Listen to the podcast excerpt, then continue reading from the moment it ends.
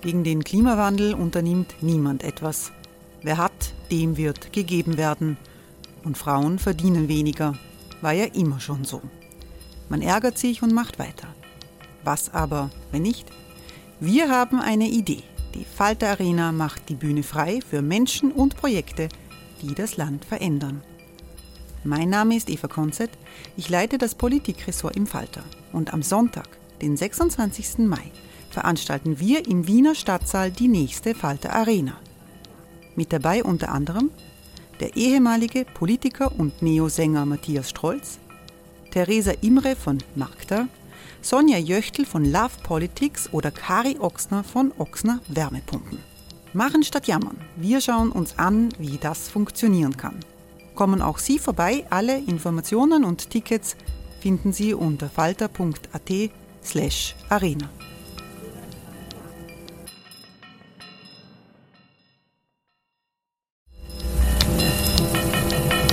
Falter-Podcasts werden durch Werbung unterstützt.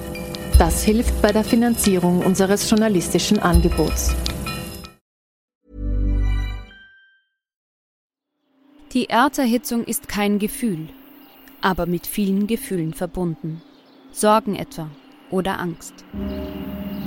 Eine Veranstaltung gegen diese Ohnmacht ist Tipping Time, eine Klimakonferenz der Zivilgesellschaft.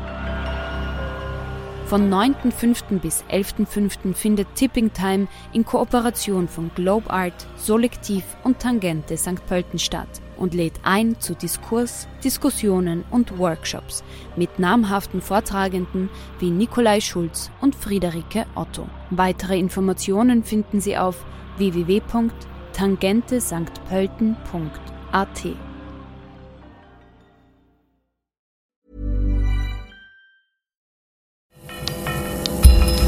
Falter Radio, der Podcast mit Raimund Löw.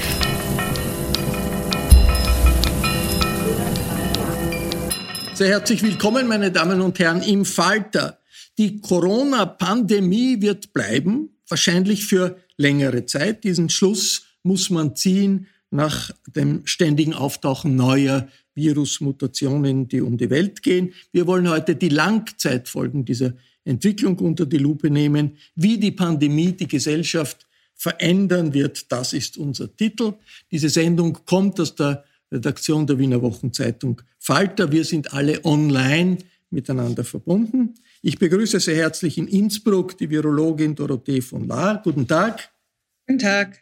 Frau von Lahr ist eine der führenden Virologinnen des Landes. Sie leitet an der Medizinischen Universität Innsbruck das Institut für Virologie. Ich freue mich sehr, dass Politikwissenschaftlerin Barbara Breinsack dabei ist. Hallo. Danke für die Einladung. Frau Breinsack ist Institutsleiterin am Politikwissenschaftlichen Institut der Universität Wien. Sie forscht und lehrt seit langem über die Folgen von Corona und äh, organisiert eine sogenannte Corona Panel Study, die am Puls der Zeit ist, was verschiedene äh, Bevölkerungsgruppen, wie sie damit umgehen mit dieser Situation. Ebenfalls dabei ist Bernd Marin. Hallo. Guten Morgen. Bernd Marin ist Sozialwissenschaftler. Anfang des Jahres hat er ein Buch herausgegeben mit dem Titel Die Welt danach. Und das ist ein Titel, der wahrscheinlich aus heutiger Sicht ein bisschen optimistisch klingt, weil so rasch wird die Welt danach nicht kommen. Und ich begrüße Falter Herausgeber und Mitbegründer Armin Thurnherr. Willkommen. Hallo. Armin Thurnherr veröffentlicht seit Beginn der Pandemie einen täglichen Newsletter unter dem Titel, Titel Seuchenkolumne. Frau von Lahr, zu Beginn der Pandemie, im ersten Lockdown, da haben wir schon die Vorstellung gehabt, wir müssen durchhalten. Danach wird alles wie vorher. Jetzt äh, hat die Regierung im letzten Sommer die Lage verharmlost mit den diversen Sprüchen, das ist jetzt ein Sommer wie damals müssen wir uns grundsätzlich von der Idee verabschieden, dass es in den nächsten Jahren ein Leben ohne Pandemie geben wird? Ja, um die Begriffe vielleicht noch mal ein bisschen zu spezifizieren. Also Pandemie bedeutet eigentlich immer ein weltweiter Ausbruch mit einem relativ unkontrollierten Infektionsgeschehen. Wir unterscheiden von der Pandemie ähm, eine endemische Infektionskrankheit. Das ist eine Krankheit, ähm, die immer wieder vorkommt, wie bei uns im Winter die Grippe, die aber nicht mehr ähm, das Krankheitsgeschehen ähm, weltweit dominiert. Und ich denke, wir werden innerhalb des nächsten Jahres hoffentlich von einer pandemischen zu einer endemischen Situation ähm, uns entwickeln können. Die verschiedenen Pandemien der Geschichte sind ja durch sehr unterschiedliche Maßnahmen kontrolliert worden. Es, also äh, sehr oft waren es eben die Impfungen, wie bei den Pocken und wie bei der Polio. Ähm, aber meistens klingt die Pandemie schon an einem Punkt ab, wenn ein Großteil der Bevölkerung immun ist. Dann reduziert sich einfach die Zahl der erkranken ähm, automatisch. Aber auch Verhaltensänderungen, die Cholera ist letztendlich ganz einfach besiegt worden durch die Trennung von Trink- und Abwasser. Darüber könnte man einen ganzen geschichtlichen Vortrag machen, wie Pandemien besiegt werden und wie man Infektionskrankheiten kontrollieren kann. Sehr spannend. Aber in diesem Fall ähm, werden wir zu einem endemischen Zustand kommen, wenn ein Großteil der Weltbevölkerung immun ist entweder als geimpft oder als genesen. Jetzt der Philosoph Jürgen Habermas beschreibt die Situation jetzt als eine Art Krieg zwischen der Spezies Homo sapiens und der Spezies Virus, in der jede Seite auf die Kriegsführung der anderen Seite äh, reagiert. Ist das ein richtiges Bild? Ja, also Infektionskrankheiten sind immer eine Auseinandersetzung des Wirts mit dem Erreger. Und in diesem Fall ist, sind es halt sehr viele Wirte. Also es ist eine Auseinandersetzung der Weltbevölkerung mit diesem pandemischen Erreger im Moment. Man könnte es mit einem Krieg vergleichen, ja, mit einem Kampf. Mhm. Bernd äh, Marin, der Titel dieses Ihres Buches, Die Welt danach, die hat ja schon, der hat ja schon suggeriert, es gibt einen baldigen Sieg in diesem Krieg der Spezien. Äh, was bedeutet das für unsere Gesellschaft, dass dieser Sieg trotz der Impfung offenbar nicht so rasch zu erreichen sein wird, wie man das am Anfang geglaubt hat? Ich darf vielleicht äh, festhalten, dass der Titel Die Welt danach vom Falter Verlag vorgeschlagen wurde, der optimistische Titel. Äh, ich habe lang dagegen gekämpft. Ursprünglich hätte es heißen und Nacht und nach dem Corona-Camp? Fragezeichen. Äh, es wird ein danach geben, selbstverständlich. Wenn Sie mich vor einem Jahr gefragt oder vor einem halben Jahr gefragt hätten, hätte ich die Wahrscheinlichkeit, dass wir in diesen Herbst wiederum so genau eins zu eins wie eine, unter einem Wiederholungszwang hineinstolpern wie im Vorjahr, bis hin zu den lächerlich ähnlichen Raten an Übersterblichkeit, die voriges Jahr 36 Prozent in, der, in dieser Novemberwoche war, letzten Novemberwoche, und heuer 37 Prozent Übersterblichkeit. Das Beispiel gegenüber der Periode 15 bis 19.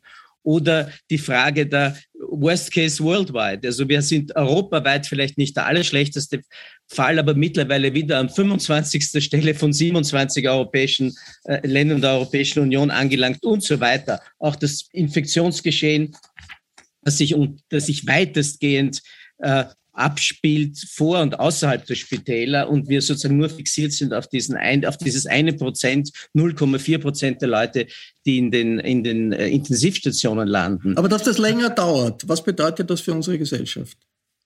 Es bedeutet, dass wir nicht gelernt haben seit dem Vorjahr und dass wir eigentlich die Weichenstellungen für jetzt äh, dass wir in diese Notlage geraten sind, wurden eigentlich schon im Herbst 2020 gelegt. Ich erinnere daran, und die Frau Breinsack wird das, Kollegin wird das viel, viel besser erläutern können als ich, weil sie die Daten, Primärdaten hat. Es wurde die Impfbereitschaft ist, ist zusammen mit dem Vertrauen in die Regierung zwischen Frühjahr 2020, Sommer 2021 und, äh, Entschuldige, Herbst 2020 und Herbst 2021 hat sich fast nichts mehr verändert im letzten Jahr. Dagegen ist das Vertrauen in die Regierung von 80 Prozent abgestürzt auf unter 40 Prozent innerhalb eines halben Jahres, nachdem der Bundeskanzler, Ex-Bundeskanzler schon im Sommer, Juni 2020 verkündigt hatte, dass die Pandemie gesundheitspolitisch gesehen vorbei sei. Ich erinnere daran, Juni 2020 und wir haben das so fantastisch bewältigt angeblich. Eineinhalb Jahre später finden wir uns in derselben Malaise und die Impfbereitschaft, die die kritische Variable ist, weil ja jede Geschichte so erzählt wird, wie sie am Ende ausgegangen ist. Und äh, ich habe schon zu Beginn des Jahres äh, geschrieben, mehrfach, wie pessimistisch ich bin über die, das Impfmanagement und das Impfmissmanagement aktuell. Ist das, ist das, Frau Breinsack, äh, etwas, wo Sie sagen, das ist konjunkturell, ein konjunkturell äh, bedingtes Misstrauen, konjunkturell äh, bedingt diese Unvereinbarkeit offenbare im, im Augenblick der Impfbereitschaft, oder ist das etwas, was schon länger strukturell im, in unseren Gesellschaften äh, sich verfestigt, Frau Breinsack? Sie werden das jetzt nicht äh, mögen, aber ich sage beides äh, mit der Betonung auf Letzteres. Also es ist wichtig, ähm, die sich zuspitzenden Emotionen und sich auch radikalisierenden ähm, ähm, Positionen um das Thema Impfen herum als Ventil und als Symptom zu sehen und nicht als etwas, was unsere Gesellschaft jetzt radikalisiert. Ähm, und die, die, die, die Wurzelursachen sind, und hier ähm, möchte ich auch ähm, unsere amerikanische Kollegin Sarah Silverstein zitieren, die sehr viel historisch auch zu Pandemien gearbeitet hat. Herr Marin hat schon gesagt, wir haben aus den letzten eineinhalb Jahren oder aus dem letzten Jahr wenig gelernt. Wir haben aus den letzten hunderten von Jahren wenig gelernt.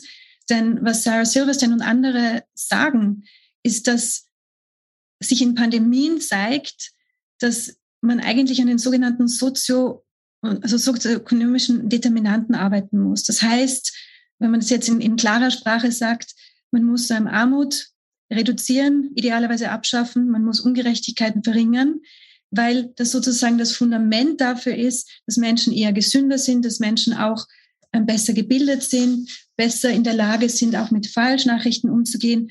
Ähm, und natürlich ein Fundament guter öffentlicher Daseinsvorsorge, guter Gesundheitsversorgung, das ist wiederum auch ein, ein, ein, ein Weg dazu, dass man ähm, Sicherungssysteme und Versorgungssysteme in Krisenzeiten nicht erst erfinden muss. Das heißt, es sind so diese fundamentalen Fragen, ähm, die extrem wichtig sind, gerade in Zeiten einer Pandemie, die aber leider nicht sehr sexy sind. Wenn man dann eher daran denkt, müssen wir jetzt Masken an, äh, ähm, sammeln für das nächste Mal oder müssen wir jetzt ähm, ähm, noch mehr investieren in, in die Möglichkeit, bessere Impfstoffe zu produzieren? All das stimmt, das müssen wir natürlich, aber das Fundament ist ganz, ganz wichtig. Das heißt, Vertrauen ist, hat nicht nur mit Kommunikation zu tun, damit hat es auch zu tun und mit, mit der Art, wie bestimmte Entscheidungen der Regierenden kommuniziert werden, sondern Vertrauen hat ganz viel auch mit der Erfahrung zu tun, nicht alleingelassen zu werden.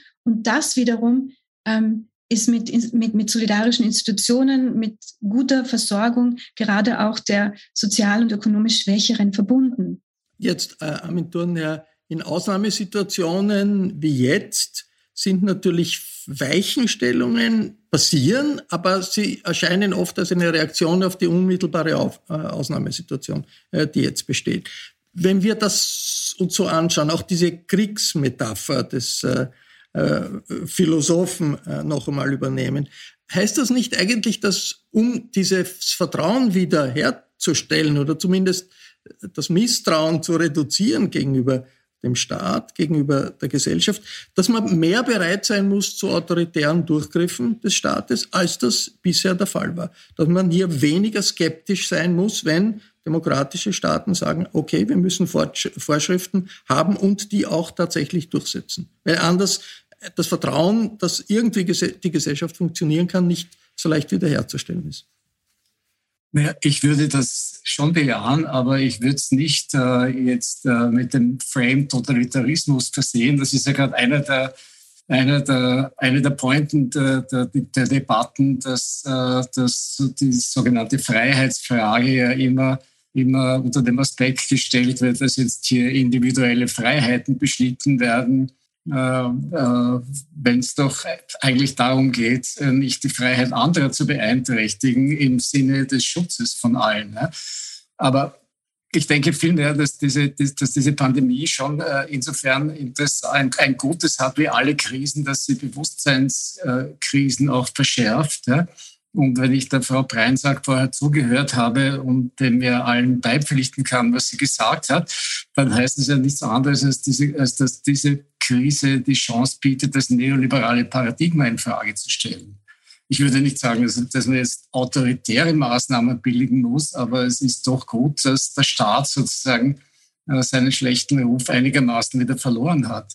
Und ich würde auch unterscheiden zwischen staatlichen Maßnahmen und dem Ansehen gewisser politischer Organisationen, äh, die da nicht alle äh, gleich jetzt äh, ihren Kredit verspielt haben. Ich glaube, dass man da schon ganz gut unterscheiden können muss. Oder wenn man es nicht kann, dann muss man zumindest dazu beitragen, dass nicht die Politik versagt hat, sondern eine gewisse Art von Politik. Und dass die Chance, die sich jetzt auftut, eben darin besteht, es genau so differenziert darzustellen. Also natürlich sind staatliche Maßnahmen notwendig. Natürlich sind auch, was man sozusagen als Zwangsmaßnahme, als freiwillige Zwangsmaßnahme verstehen kann, vielleicht notwendig. Die übrigens, da gebe ich Bernd Marin völlig recht, natürlich vermieden hätten können, wenn man sich vernünftig benommen hätte, äh, was, die, was, was das Impfen betrifft. Ja. Aber diese Dinge kann man jetzt sozusagen neu äh, zur Sprache bringen. Das finde ich eine sehr interessante Folge dieser Pandemie. Äh, Frau von La, das, der, die Gegend, wo der Staat äh, am massivsten, am radikalsten vorgeht, ist China. Und China ist gleichzeitig erfolgreicher im Kampf gegen die Pandemie als Europa, als Amerika. Hunderttausende Tote bei uns, Hunderttausende äh, in den USA, ein paar Tausend in China. Äh, was sind aus Ihrer Sicht, aus virologischer Sicht, die Lehren aus dieser Diskrepanz zwischen der Situation in China und der Situation in Europa und den USA? ähm, also dass man vielleicht etwas beherzter dann doch Maßnahmen auch rechtzeitig ähm, ergreift ähm, zum Schutze der Allgemeinheit äh, vor der Infektion. Das kann man vielleicht noch von China lernen, aber dann würde ich auch schon aufhören, muss ich sagen. Ich glaube, wir wollen nicht von einer Diktatur lernen. Ich glaube, wenn wir von jemandem was lernen können, momentan ist es wirklich von Finnland. Das ist ein Land, was wir uns sehr genau anschauen können. Es gibt ein sehr großes Vertrauen in die Staatlichkeit, weil der Staat Staat wirklich als Wohlfahrtsstaat in Anführungsstrichen sehr viel für die Allgemeinheit tun. Es soll wohl ein hervorragendes Gesundheitssystem sein. Das Land ist hervorragend digitalisiert. Also Homeoffice und Homeschooling hat überhaupt nicht die Hürden, die es bei uns hat. Und es ist allgemein die, äh, die Einstellung der Staat ist für uns da und wir sind für den da. Es ist also eine Querdenkerbewegung, gibt es nur ganz vereinzelt. Also diese Demonstrationen und das alles gibt es ja überhaupt nicht. Die Menschen nehmen das auf sich ähm, Natürlich ist auch sicherlich ein kultureller Unterschied. Es gibt ja immer den Witz, sagt der eine findet zum anderen, dürfen wir nach Corona wieder auf unseren Normalabstand von vier, vier Metern zurückgehen. Also das ist sozusagen ähm, ein bisschen natürlich der, der natürliche Raum, den ein Mensch um sich hat, ist vielleicht etwas größer in Finnland als weiter südlich in Europa. Aber das erklärt es nicht alles. Es ist wirklich dieses hohe Vertrauen in einen Staat, der sich wirklich um seine Menschen kümmert, auf allen Ebenen, einschließlich seiner Gesundheit. Und da können wir, glaube ich, von lernen. China von der Diktatur zu lernen, höchstens vielleicht die Beherztheit, vielleicht haben wir oft zu gezögert, zu viel debattiert und so weiter. Äh, aber wie gesagt, ich würde nicht sagen, dass wir jetzt eine Diktatur brauchen, falls mal wieder eine Pandemie kommt. Aber Bernd Marin, es gibt natürlich so etwas wie einen Systemwettbewerb international und die Gesellschaften, die Staaten schauen aufeinander und jeder schaut, was macht der andere besser, äh, was macht der andere weniger gut. Wie sehr kann China von diesem Erfolg im Kampf gegen die Pandemie in Systemwettbewerb gegenüber den liberalen Demokratien äh, gewinnen, profitieren. Ich sehe, du siehst es in einem geopolitischen Kontext und äh, im Zuge dieser also glo globalen Konkurrenz, Systemkonkurrenz, da bin ich nicht so firm. Äh, auffallend, ist, dass China, was die Sprache betrifft, diese Militarisierung der der, äh, sehr weit fortgeschritten ist. Also es wurde vom ersten Augenblick an von einem Volkskrieg, Sieg, Volkskrieg gegen das Virus oder die Virusinvasion gesprochen und die gesamte Sprache ist sehr militarisiert. Das mag sozusagen der Seuchenbekämpfung nicht unangemessen sein, aber man sieht natürlich, was im Begleitgepäck damit mitschwingt. Äh, mir gefällt auch das Beispiel äh, Finnlands, äh, ist viel interessanter für uns Europäer. Ähm, das hat eine lange Tradition äh, der Wohlfahrtsgesellschaft. Es ist viel weniger etatistisch als äh, sozusagen die alle äh, Aspekte der Zivilgesellschaft durchdringend. Und was man sieht, ist, dass ohne Vertrauen diese freiwillige Impfbereitschaft beispielsweise, bei die natürlich jetzt an einem entscheidenden Punkt angelangt ist, nicht herzustellen ist. In Österreich haben wir nach dem Corona-Pendel der Frau Breinsack zwischen Mai, August und Dezember vorigen Jahres so gut wie allen Credit, nämlich wir, die Regierenden, verspielt. Und das war der Single most important indicator. Keine andere Variable hat eine höhere Erklärungskraft in ihrem Panel gehabt, als das Vertrauen in die Regierung korreliert mit der Impfbereitschaft sozusagen die ständig auf und ab geschwankt war über die, über die Jahre, über die Jahrzehnte, über die letzten Monate, über das letzte Jahr. Und eigentlich hat man alles bereits vergeigt und vergurkt gehabt im Herbst 2020. Und seitdem hat sich eigentlich äh, die Stimmung nur noch verschlechtert, aber auch die Lage nicht verbessert. Und viele Hoffnungen natürlich bei der so und so vielten Enttäuschung wird schlagen die Hoffnungen oder die Hoffnungslosigkeit oder die Misserfolge auch in Erbitterung und Zorn und, und Enttäuschungen um und das ist zu einem Kristallisationspunkt vom politischen äh, äh, Protest auch geworden. Äh, also ich glaube, das ist, äh, was wir beobachten können. Jetzt äh, äh, ja. versuchen wir ein bisschen in die Zukunft zu blicken, längerfristige Aventuren. Du sagst sozusagen, die Rehabilitierung des Staates ist eine Chance und da kann äh, etwas draus werden. Äh, was heißt eigentlich das Ganze auch für das gesellschaftliche Kräfteverhältnis? Denn es ist ja, was der Staat tut und wie der Staat sich entwickelt, ist ja auch äh, eine Folge der Auseinandersetzung zwischen äh, den verschiedenen Interessensgruppen äh, in der Gesellschaft.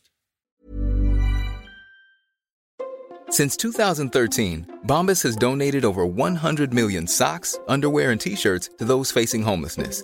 If we counted those on air, this ad would last over 1,157 days. But if we counted the time it takes to make a donation possible, it would take just a few clicks. Because every time you make a purchase, Bombas donates an item to someone who needs it. Go to bombas.com slash ACAST and use code ACAST for 20% off your first purchase. That's bombas.com slash ACAST, code ACAST. Ja, ich glaube, dass eine sehr große Schwierigkeit dabei halt die, die Krise der Öffentlichkeit auch ist. Die, es sind ja mehrere Krisen, die uns da gleichzeitig befallen. Ähm, wir, wir sehen ja, dass die traditionellen Medien jetzt sehr, sehr stark in der Defensive sind, schon seit einigen Jahren äh, durch die Digitalisierung. Und jetzt in der, in der Pandemie kommt noch diese, diese Erklärungskrise dazu, dass, äh, dass sozusagen diese ganze Fake News-Welle in Frage stellt, äh, sozusagen die Erklärautorität der traditionellen Medien. Und, äh, und die machen das selber nur noch schlimmer, wenn sie versuchen, sich quasi eine wissenschaftliche Autorität anzumaßen. Das heißt, wir haben, wir haben hier, wir haben es nie geschafft, eigentlich eine wissenschaftliche Kommunikation herzustellen, die äh, über Medien breit vermittelt, was da eigentlich passiert. Ja, und das jetzt kombiniert mit dieser Vertrauenskrise äh, schafft eine sehr schwierige Situation, weil das Misstrauen äh, und, und die, die, Skepsis, die man Wissenschaft gegenüber natürlich haben kann und muss, äh, jetzt äh, schonungslos angewandt wird, auch auf ein alltägliches Verhalten und auf Entscheidungen, gehe ich jetzt impfen oder gehe ich nicht impfen. Und äh, und so, sowas wie gesellschaftliche Anerkennung von Autorität ist eigentlich momentan sehr schwer zu haben. Und die äh, kann man natürlich nur haben, äh, wenn man, wie gesagt, äh, sich das Vertrauen erwirbt. Und das ist die größte Schwierigkeit momentan, in der, in der wir alle stecken.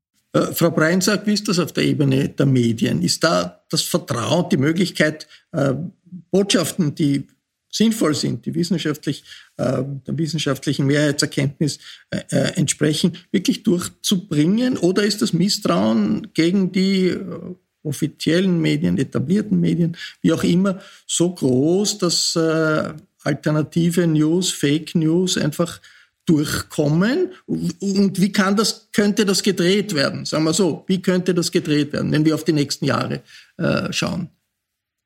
Also ich bin ja jetzt keine Medienwissenschaftlerin, deswegen ähm, möchte ich jetzt nur das sagen, was ich äh, weiß ähm, aus, aus Studien, die es gibt. Ähm, insbesondere aus der Corona-Panel-Studie, die schon erwähnt wurde und in der ich eine kleine Rolle neben vielen, vielen anderen spiele. Das ist ein, wirklich ein, ein Gemeinschaftsprojekt. Ähm, da sehen wir, dass, dass es weniger Menschen gibt, die äh, von den, ich nenne es jetzt mal, von den etablierten Medien vollkommen abgeschnitten sind, die auch durch diese Medien nicht erreicht werden können, aber dass der Großteil sehr wohl von Medien erreicht werden kann und dass auch hier Kommunikation eine große Rolle spielt. Aber ich möchte etwas Allgemeineres zum Vertrauen sagen und auch vorausschauend. In gewisser Weise ist die Vertrauenskrise unvermeidlich. Warum? Weil wir einerseits, also die Menschen nehmen einerseits eine Expansion staatlicher Macht wahr und sind andererseits jeden Tag mit den Grenzen staatlicher Macht konfrontiert, weil eine Pandemie eben nicht nationalstaatlich gelöst werden kann. Das heißt, es ist eine intrinsische Spannung, die, die erst aufgelöst werden wird, wenn die, wenn, wenn die Pandemie in dieser Form vorbei ist. Das ist das eine. Das zweite, und hier finde ich die Intervention von der Frau von La extrem wichtig. Ähm, warum haben so viele Menschen in Österreich das Vertrauen, das war im Sommer 2020, ähm, in das Pandemie-Management verloren, auch weil die Regeln nicht als fair gesehen wurden. Sie wurden nicht als effektiv und nicht als fair gesehen. Das heißt, diese, diese finnischen Charakteristika, die man natürlich jetzt nicht eins zu eins auf Österreich umlegen kann, aber genau das ist der Weg. Und was wir in unserer zweiten Studie, wir haben ja an der Uni Wien nicht nur das Corona-Panel, sondern wir haben auch eine qualitative europaweite Studie, wo wir auch mit Menschen sprechen und jene erreichen, die nicht online äh, Umfragen, ähm, an Online-Umfragen teilnehmen können. Ähm, viele haben sich 2020 ein neue, ein, ein Umdenken gewünscht, auch vom Staat. Ähm, viele haben gesagt, zum Beispiel, sie wollen anders oder weniger konsumieren. Das waren nicht nur jene Menschen, die Einkommen verloren haben. Also die, die erzwungene Unterbrechung der Routinen im ersten Lockdown hat bei vielen sowas wie ein, ein, ein Überlegen bewirkt, was eigentlich wichtig ist. Und haben viele gesagt, sie wollen irgendwie anders leben, sie wollen mehr Zeit dafür haben, was ihnen wirklich wichtig ist, nicht mehr so weit pendeln und so weiter.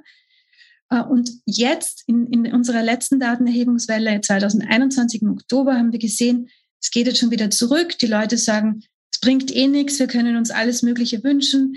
Ähm, die da oben äh, kümmern sich ja nicht mal um die Klimakrise. Es wird eher so wahrgenommen, dass die Klimakrise gegen die Gesundheitskrise ausgespielt wird. Ähm, die Schwächsten in unserer Gesellschaft werden nicht ausreichend geschützt.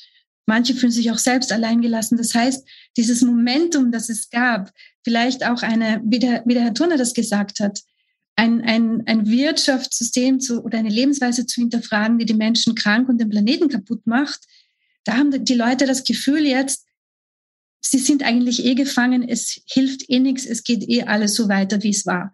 Und ich glaube, da gibt es wirklich auch einen Auftrag an, an die Politik, diese, diesen Auftrag von der Bevölkerung zu hören und wahrzunehmen. Frau äh, von Lahr, Sie haben angesprochen, also Pandemie ist äh, solange das ein globales Phänomen ist. Und äh, wir haben jetzt gerade die Erfahrung dieser neuen Mutation Omikron, die in Südafrika das erste Mal entdeckt wurde. Und das stellt schon die Frage, wie sehr haben die, hat die Konzentration auf nationalstaatliche Reaktionen oder in Europa nationalstaatlich und europäisch doch äh, eine begrenzte Auswirkung, wenn der ganze Globus äh, betroffen ist. Jetzt gibt es die große Diskussion, äh, ob äh, die großen, die, die großen Pharmakonzerne ihre Lizenzen freigeben sollten. Und äh, wie, wie aus ihrer, die Europäer wehren sich dagegen, die Amerikaner sind eher dafür. Äh, aus ihrer Sicht wäre eine Freigabe der Lizenzen ein großer Schritt, um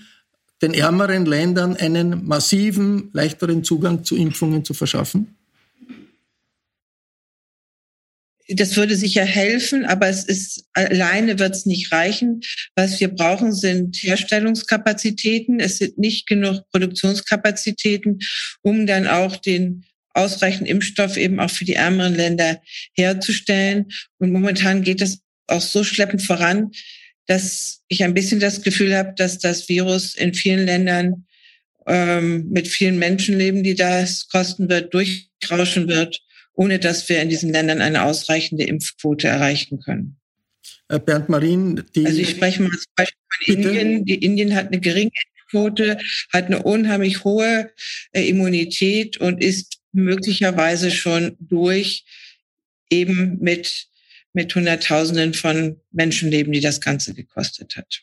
Jetzt, wir sehen ja äh, als Reaktion auf diese Omikron-Mutation, es werden Flüge gestrichen, es beginnt wieder ein bisschen diese Tendenz äh, der, der Staaten, sich abzuschotten voneinander. Wird da der gleiche Fehler begangen wie am Anfang äh, der Pandemie? Die WHO sagt ja, das ist die falsche Reaktion. Man sollte das nicht tun. Man sollte die Flüge nicht äh, äh, ab, abbrechen. Äh, fällt man in den alten Fehler zurück? Gut, der Effekt wird marginal sein. Er wird vielleicht die Ausbreitung etwas verlangsamen. Aber wenn das Virus wirklich ansteckender ist als die Delta-Variante, wird es sich durchsetzen in den nächsten Wochen. Und wenn nicht, dann eben nicht. Und da hat er das mit den Flügen auch gar keinen Einfluss drauf. Man kann ein bisschen Zeit gewinnen, vielleicht. Ähm, ja, sehr viele Flüge da sind. Man muss das natürlich sehr genau kontrollieren, dass man sich Varianten ähm, sagen wir mal, langsam einschleppt, dass man sich vorbereiten kann. Jetzt zum Beispiel, dass wir die Zeit nutzen. Es ist ja bisher nur ein Drittel der Geimpften, die ihren dritten Stich haben. Äh, der dritte Stich wird sicherlich nötig sein für neue Varianten. Also, dass man die Zeit nutzt, die man vielleicht gewinnt, die ein, zwei Wochen, dass wir noch mehr Menschen ihren dritten Stich zukommen lassen, so dass wir dann äh, gewappnet da reingehen, falls ein neues Virus, eine neue Virusvariante hier, was überhaupt noch nicht klar ist, aber hier dann Fuß fassen sollte. Bernd Marin, ganz kurz, wie groß ist die Gefahr, dass man da wieder in nationalstaatliche, auch nationalistische Reflexe zurückverfällt? Eigentlich nein. Das Europa hat gelernt, wenn Sie denken, dass am Anfang Waren konfisziert wurden, Schutzmaterialien, Kleidung und so weiter konfisziert wurde, äh, die Europäische Kommission schon Mitte März 2020 dem nationalistischen Spuk ein Ende bereitet hat und das unterbunden hat, Jetzt ist der Flugverkehr und die Verkehrs, die, die grenzüberschreitenden äh, Reisen sind möglich, ungebrochen innerhalb Europas. Ich teile ganz die Einschätzung der Frau von La, dass das äh, nichts bewirken wird, diese Flugverbote, Landeverbote. Sie erinnern sich, dass Italien in der ersten Krise, März 2020, genau sich berühmt hat, schon im Februar actually, äh, dass sie äh, den, den Flugverkehr von äh, Hubei und Wuhan und so weiter eingeschränkt haben, das hat wesentlich, wie man heute glaubt, zur Verbreitung des Virus in Norditalien beigetragen, weil zigtausende Geschäftsleute aus dem Norden Italiens über Genf, über Frankfurt, über Wien, über äh, Paris nach äh, Italien eingeflogen sind und halt die Direktflüge nicht stattgefunden haben, wodurch das Contact Tracing völlig zusammengebrochen ist in der Periode in Italien. Also das, glaube ich, bringt gar nichts. Äh, wir sollten aber unterscheiden sozusagen zwischen äh, die Tatsache, dass wir Impfstoff haben, heißt zwei Sachen heißen die nicht. A, dass wir genug Produktionen von Impfstoffen und da bin ich mit der Frau von Laab, wir werden wahrscheinlich bis Ende 24 brauchen, um weltweit sozusagen die Nachfrage nach Impfstoffen zu befriedigen, wer immer die Eigentumstitel dran hält. Und das Zweite ist, die Impfdichte oder die Bereitschaft, weil es hängt letztlich an der freiwilligen Impfbereitschaft der Bevölkerung oder wirksamen Zwängen, von denen ich nicht glaube, dass sie funktionieren können. Weder in komplexen Gesellschaften noch in, in, äh, in, im Süden, im globalen Süden. Und äh, weil diese zwei anderen Variablen, weil sich eben der vorhandene Impfstoff, der genial rasch erfunden und bereitgestellt wurde, nicht automatisch in ausreichende Produktion und schon gar nicht in ausreichende Impfdichte in den Ländern, wo der Stoff im Überfluss verfügbar ist, übersetzt. Daran und an diesen kritischen sozusagen Variablen müssen wir jetzt arbeiten. Und daher geht es, geht es darum, wie kann ich äh, sozusagen die Bereitschaft, die Impfwilligkeit der Bevölkerung relativ rasch, und ich habe ein paar Vorschläge dazu ja auch formuliert, äh, hinaufbringen, äh, und zwar in einem Bereich, der ausreichen würde, um den Zwang auf die äh, ungeschützte. Und ich hoffe doch sehr, dass der Bernd Marin diese Vorschläge dem österreichischen Gesundheitsminister schickt oder auch dem deutschen Gesundheitsminister oder der Europäischen Kommission. Aber die kennen die natürlich äh, alle. Ich bedanke mich sehr herzlich bei allen fürs Mitmachen. Unsere Sendezeit äh, ist vorbei. Hintergründe zur politischen Entwicklung, zur gesellschaftlichen Entwicklung, auch zur Entwicklung der Pandemie gibt es jede Woche im Falter. Wenn Sie noch kein Abonnement des Falter haben, dann überlegen Sie vielleicht jetzt ein solches abzuschließen. Wenn Sie noch nicht wissen, wem Sie was zu Weihnachten schenken wollen, gibt es die Möglichkeit von Geschenksabos. Im Internet kann man sich alle Informationen, alle Details holen. Ich bedanke mich sehr herzlich für Ihr Interesse und verabschiede mich bis zur nächsten Folge.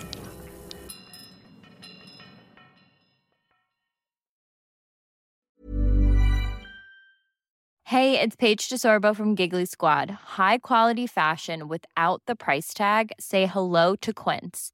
I'm snagging high-end essentials like cozy cashmere sweaters, sleek leather jackets, fine jewelry, and so much more. With Quince being 50 to 80% less than similar brands. And they partner with factories that prioritize safe, ethical, and responsible manufacturing. I love that. Luxury quality within reach. Go to quince.com slash style to get free shipping and 365 day returns on your next order. Quince.com slash style. Imagine the softest sheets you've ever felt. Now imagine them getting even softer over time. That's what you'll feel with Bowl and Branch's organic cotton sheets. In a recent customer survey, 96% replied that Bowl and Branch sheets get softer with every wash. Start getting your best night's sleep in these sheets that get softer and softer for years to come. Try their sheets with a 30-night guarantee. Plus, get 15% off your first order at bowlandbranch.com. Code BUTTERY. Exclusions apply. See site for details.